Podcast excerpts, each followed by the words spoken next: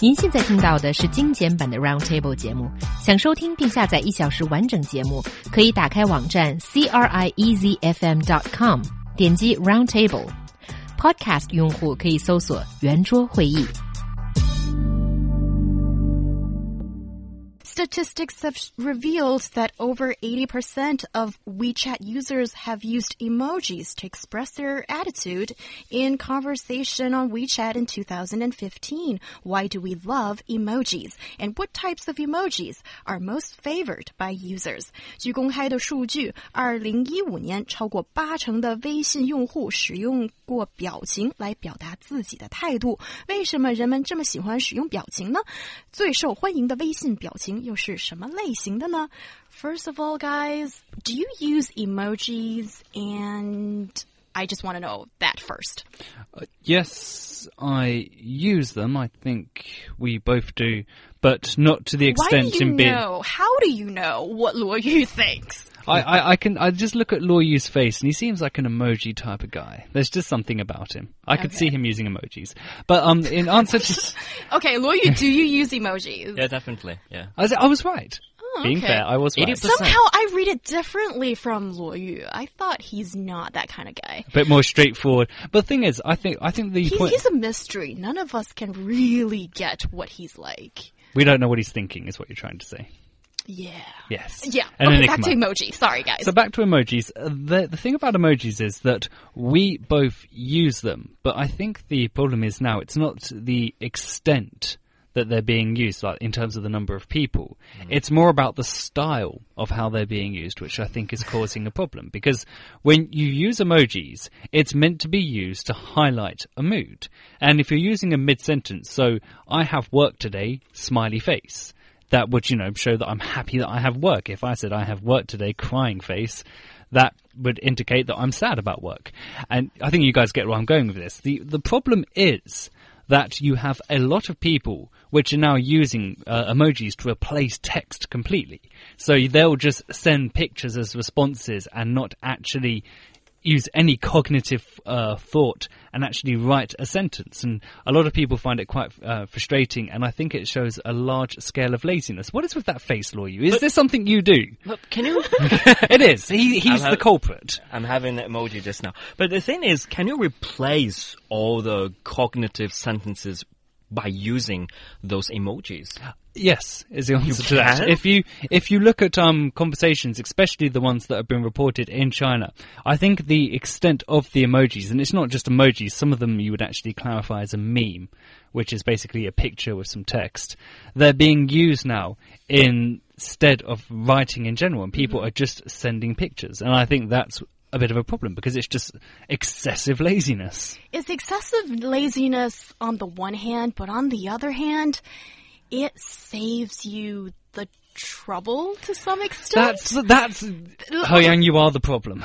I'm not the problem here. Let me give you an example of how emojis work so perfectly. And sometimes there are things that are just best left unsaid. And an emoji just says everything. For example, for example, like uh, there's this really popular emoji, smiley face. That is the most basic emoji of all. And if you send that to your boyfriend, for example, then it could mean so many things. It's subject to interpretation. And I think it works perfectly for, in this case, the girlfriend, that there's things that you don't want to say it out loud, but you want the other person to sort of get the idea and think about it. For example, that smiley face, it could mean number one, I don't know if I can say the word be. You can. I Okay. think. Anyway, so You're allowed. no, I'm not going to say it because I'm a lady. So, you little rat. Keep on lying. Keep on lying, alright?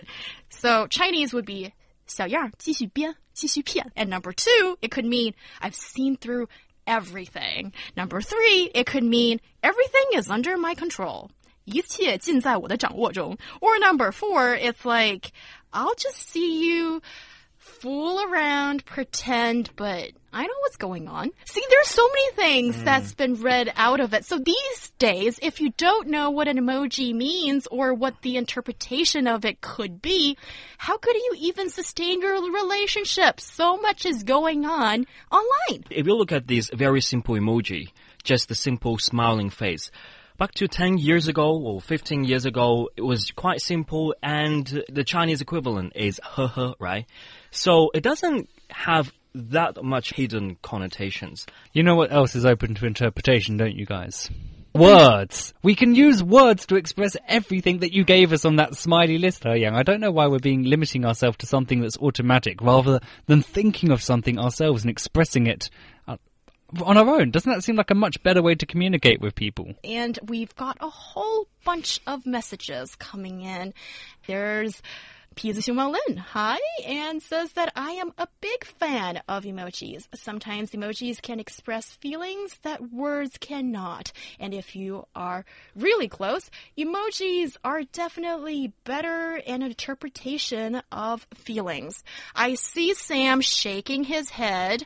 But you just need to go with the tide. Sometimes words are not enough, and in this day and age, in order to master the skill of communication, you need to know how to use emojis. But but emojis are too much frequently used. I mean, sometimes people tend to be a little bit vain and pretentious. I just keep thinking about what uh, what our listeners said about in regards to how there are some things that you can only express with emojis, but you can't with words. Don't know what to say. No, I'm actually genuinely quite speechless. I, I think that is the problem, and I'm going to persist on my point of view here that if we're getting to a point where we feel that we can't express a certain emotion with words, then although this may sound a bit firm and a bit harsh, maybe we need to improve our ability to, to articulate ourselves because hmm. you should always be able eh, to express yourself in your mother tongue. That's why we studied English at school. It's why Luo Yu studied Chinese at school. It's why people take pride in being, for lack of a better word, well spoken. Yeah, I think that's a good point. But it's not just about you expressing yourself because when it's communication, it's a two way street. And I think sometimes the other end is not expecting a big paragraph. Please just send me whatever emoji of Zhou Jie, then I'd be super happy. For those who don't know Zhou Jie, he is an his acting skills are really quite appalling, so I don't know what to say about that, but he is the master of acting with his nostrils. And he has found another uh, success in his career by appearing in so many emojis. And I love using those emojis. And sometimes it's like I have very strong feelings and I don't want to put those in words. I just sent that emoji and look at those huge nostrils. It expresses all I want to say. Thank you, He Yang. Your your big speech there about nostrils has demonstrated my point of how far fallen we really are. You know, he's been very famous for over exaggerated and melodramatic facial expressions, I have to say. This is not a Chinese phenomenon at all, actually. When you look at Dictionary's Word of the Year of 2015, it's not any word. It's a smiley face. Oh, it's the mm. smiley. f- Cry, is it? Yes, mm. yes. It's the smiley face with the tears. This is a global phenomenon, and I see Sam. You look very distraught. It's it's just like social economics. You know, it's great in theory, but in practice, filled with problems. I just can't approve. It's just me. It's just who I am, guys. I've always enjoyed expressing myself and articulating myself to the best of my ability, and whether it's been on the radio or on pen and paper, I've always enjoyed enjoying the lang- an- a language, and I just not a big fan of emojis. It's just who I am. I'm, I guess I'm old fashioned.